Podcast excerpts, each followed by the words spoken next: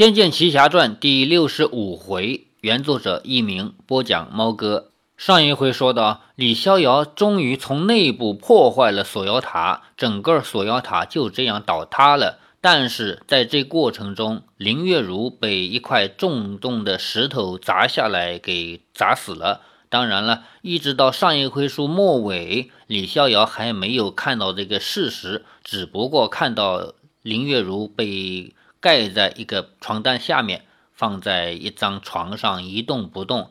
那赵灵儿呢？由于她蒸汽消耗过多，剩下那么一丁点蒸汽呢，还要护住她肚子里的胎儿。李逍遥自己呢，伤的也不轻，骨头断了。等他醒来的时候呢，一位老婆婆告诉他说：“你不能乱动，你骨头刚好，别再弄断了。”还给他一根拐杖。在这种情况下，李逍遥拄着拐杖来到另一个房间，看到床上一动不动的赵灵儿，然后他又看到了另外一张床上一动不动的林月如。老婆婆默默地侧过身子，她背后的另一张石床上盖着白布，那白布底下似乎有什么东西，看起来应该是个人。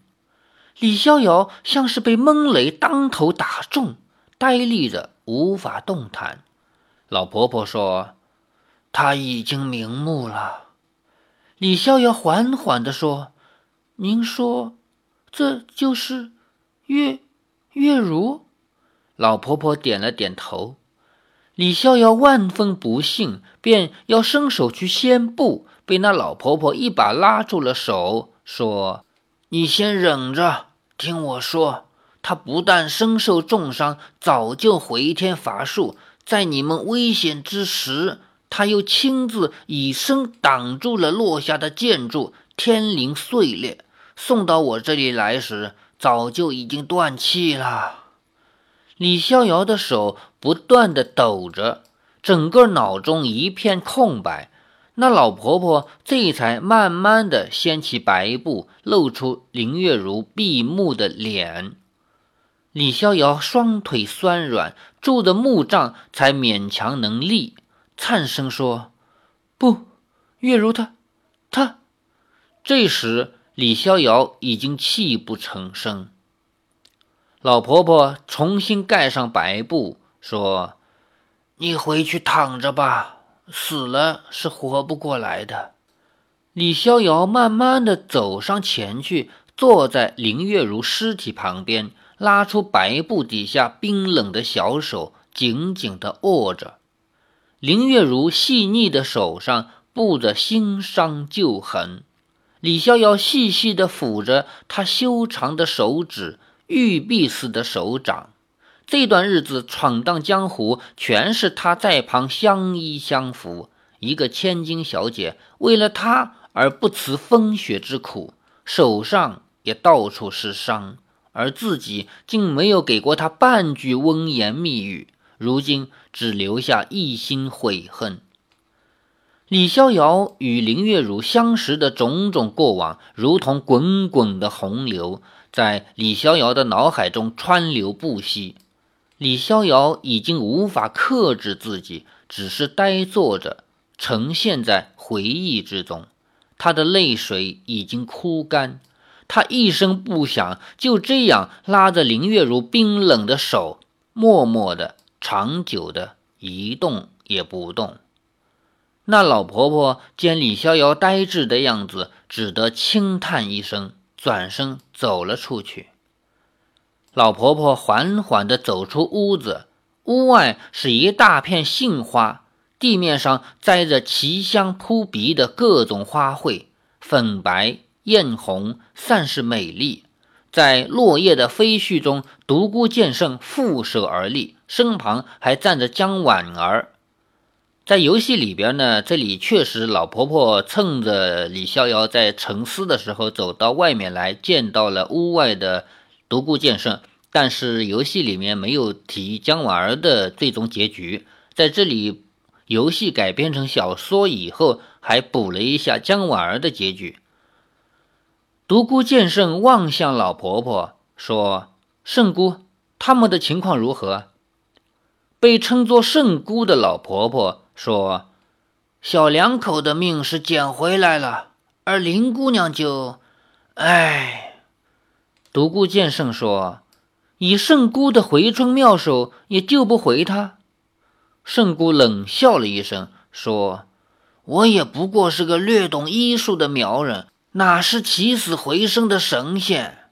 圣姑也是苗人，他们所信奉的女娲后裔被独孤剑圣当成妖，关在锁妖塔，已让他气恨不过。虽然独孤剑圣在锁妖塔崩陷之刻出手救了李逍遥三个人，但是后宫不能补前过。圣姑还是对他有几分憎恨。这里呢，对游戏进行了一些补充。在游戏里边，我们确实看不出圣姑这个人心里究竟是怎么想的。但是我们玩多了以后，就想到圣姑她毕竟是苗族人，她一定是知道赵灵儿的身份的。那么赵灵儿这样一个女娲后裔，而且是他们苗族的希望，被当成一个妖关进了锁妖塔。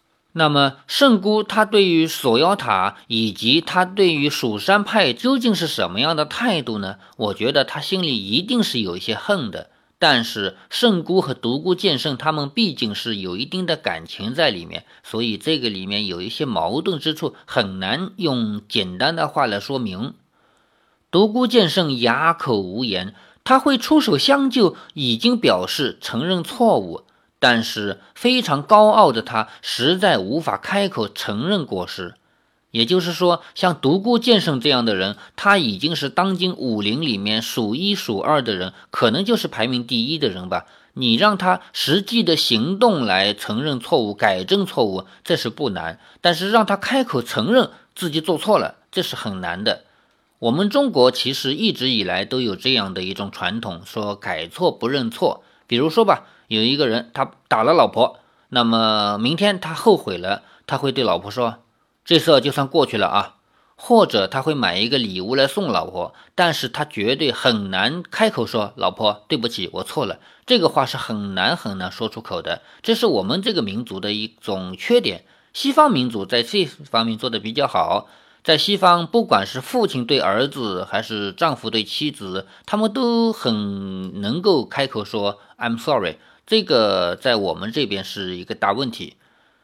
独孤剑圣他只好顾左右而言他，说：“你的医术是世上绝无仅有，天下人皆知。”圣姑说：“哼，算你识相，知道找我这个老太太来救病人。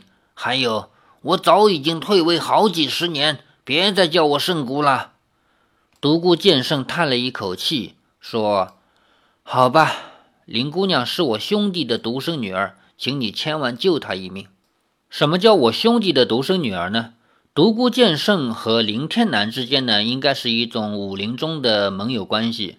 林天南他是南武林盟主，从这个名头上我们可以听出来，当时的武林分为南武林和北武林，南武林里面老大就是林天南。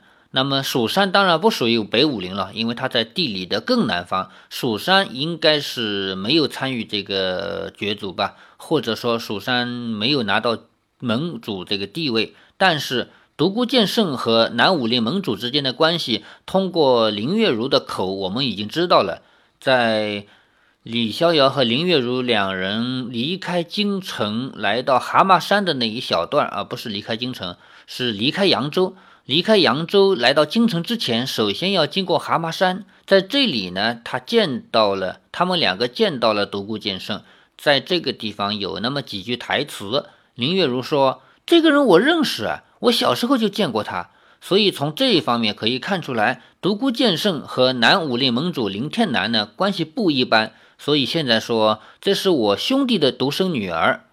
圣姑说：“你兄弟的独生女儿是人。”灵儿姑娘就不是人，你忍心把她关在塔里？哼，什么降妖伏魔，逞什么能，乱抓一通，谁知道冤枉了多少好人？独孤剑圣强忍着气，让圣姑骂个不停，说：“此塔已毁，再多说也是无用了。究竟林姑娘能不能活？若是无法，请让我把尸体带回苏州，交给我兄弟。”圣姑这才言归正传，说：“要她活过来是不可能了。不过要她不死的方法，我倒是不少。独孤剑圣说：“此言何意？”圣姑说：“呵呵呵，告诉你也没用，你走吧。时候到了，你自然明白。”圣姑说完，转身便走，关上了大门，不再理会独孤剑圣。他的话这样说，独孤剑圣知道再问也没有用，对身边的江婉儿说道：“走吧。”江婉儿说：“去哪里？替你找个容身之处。”江婉儿跟着剑圣而行，在锁妖塔崩陷之时，独孤剑圣在高处远眺，不但出手救了李逍遥三人，法术不济的江婉儿也被他瞧见了。江婉儿的容貌体态与当初害他同门前辈成魔的妖女完全一样，独孤剑圣便也将她救起，想问他当年为何要这样害得蜀山蒙羞。及至救起了他，独孤剑圣才知道她不是女怨，也就是说，不是一百多年前的那只妖，而是那个妖的女儿，也就是他的前辈的女儿。当时姓姜的孤儿闹这个事儿的时候，独孤剑圣自己只是个小童儿，所以他说这是他前辈的女儿。在追问之下，得知锁妖塔内的前辈因悔恨自尽，不由得感慨心酸。而前辈死后亡灵不散，蒙昧无知，杀死了闯进塔内的蜀山弟子，也是为了恪守门训，不让弟子入塔，却被误以为是成了妖魔。这一切更是让独孤剑圣感伤无比。在这里呢，对于这个姓姜的孤儿呢，又进行了一些总结。也就是说，姓姜的孤儿，他第一，他。进入塔里面，他并不是说一定要杀死自己的同门师兄弟，而是他在内心呢，他是觉得自己有很多做的不对的地方而自杀了。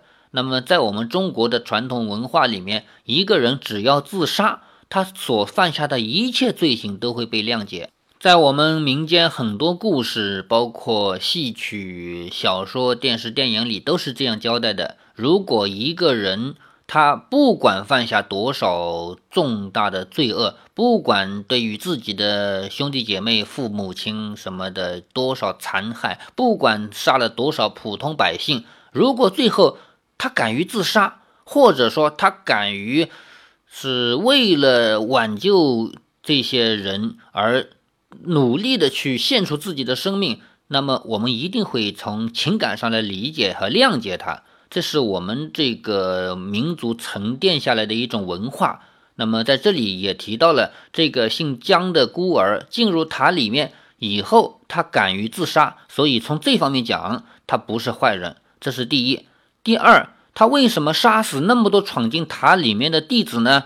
他并不是说我要杀人。而是在他的脑子里面印着一个很深的印象，就是我们是不允许进入这个塔的。既然进来了，我有必要挡住你们，不让你们往里走。但是由于他的脑子实在太简单了，而且呢，他都已经成了鬼了嘛，他没有办法像人这样思考嘛，所以就一根筋的把这些人杀了，就认为我已经挡住你们，不让你们进去了。所以。站在我们的角度讲，他当然杀死了自己很多同门师兄弟。但是站在他的角度想，他目的是为了阻止这些师兄弟进入塔内，他并没有故意杀自己师兄弟的这一个主观意愿。所以呢，从这个角度讲，剑圣他没有必要再对这个姓姜的孤儿有多少仇恨。而与对他的遗下的后代，也就是这个姜婉儿呢，也没有必要多少仇恨。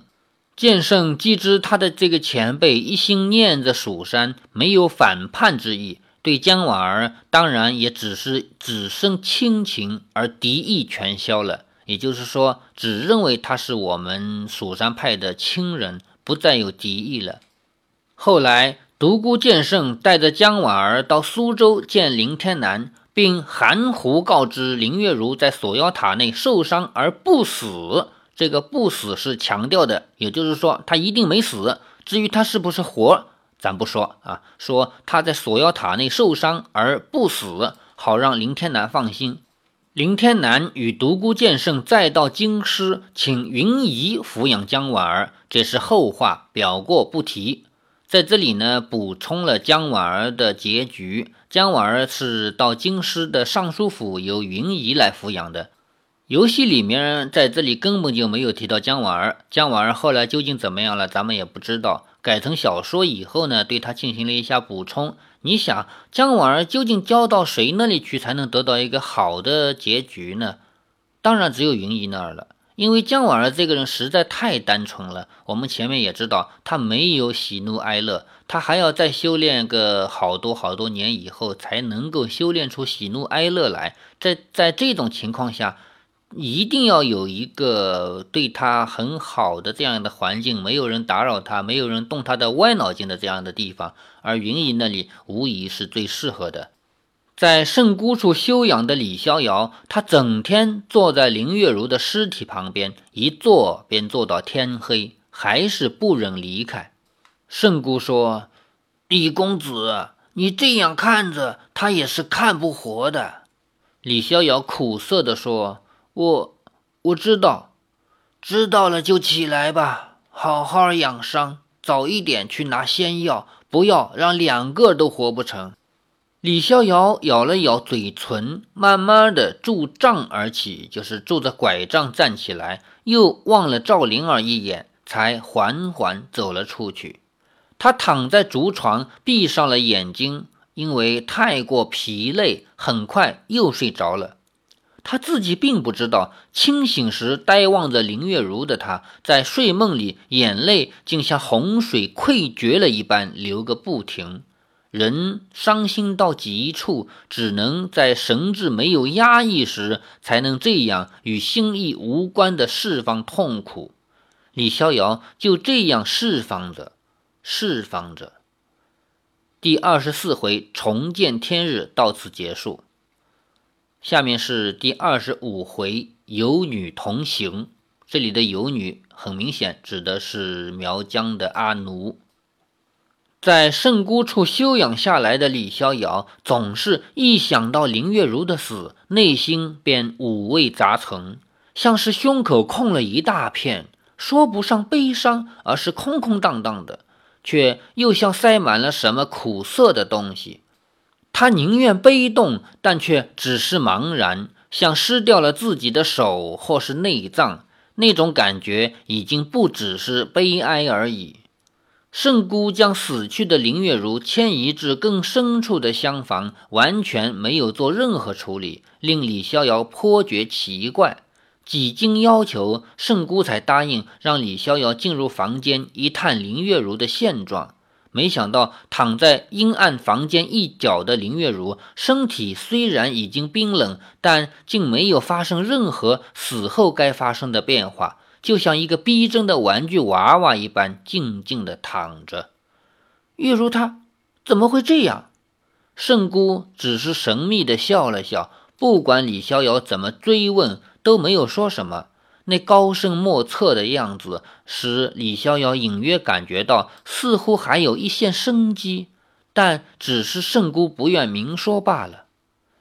有时李逍遥睡至半夜，便会突然惊醒，总要奔到赵灵儿的睡处，亲眼确定她还有呼吸，才能放心。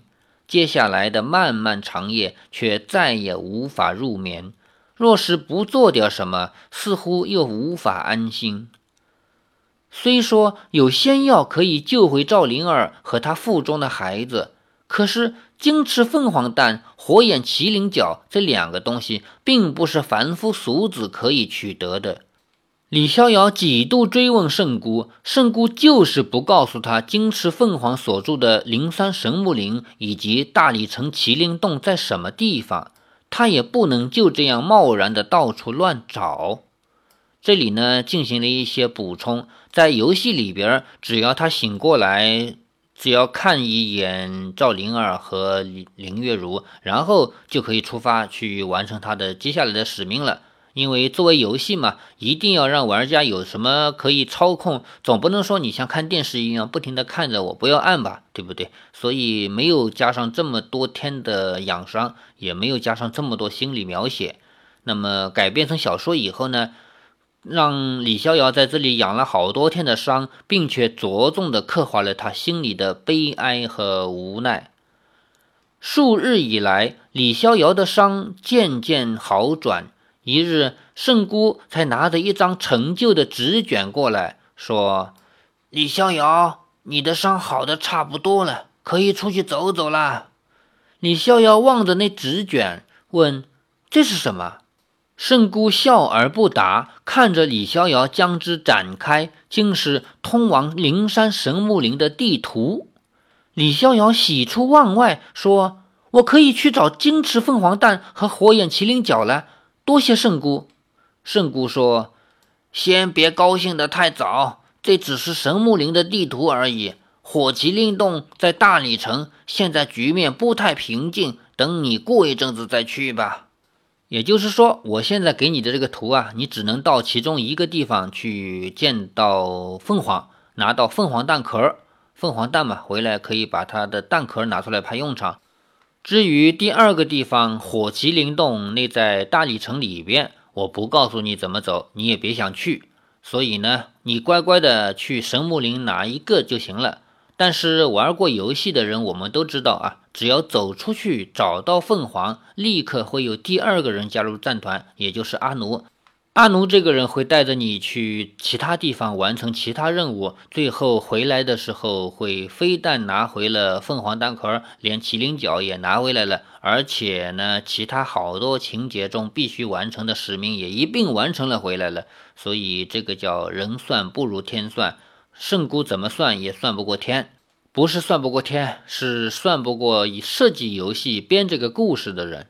回到小说里边。圣姑的意思就是，火麒麟洞呢在大理城那个地方，局面不平静，你要等一阵子再过去。李逍遥问：大理城的黑苗和白苗二族何时才能不战？就什么时候就不打仗了？圣姑说：这嘛，唉。见圣姑叹息不语，李逍遥便知道了答案，说：黑白二苗的战争已经是常事了，想等到局面平静，不知要多少年。我还是想闯一闯，别傻了。圣姑说：“你身手还不错，可是凭着这点本事就想闯进大理城，你当苗族没人了吗？我总不能傻傻的等下去啊。”李逍遥说的也有道理，圣姑只好冷笑一声说：“除非你说服我，你能进入大理，还可以全身而退。”否则，我是不会告诉你大理城怎么走的。这几天，李逍遥已经很清楚圣姑的脾气。他虽然和蔼，可是他不想说的事情，不管别人怎么死求，他就是不会改变心意。李逍遥只好说：“那好吧，我先去取凤凰蛋再说吧。”欲知后事如何，且听下回分解。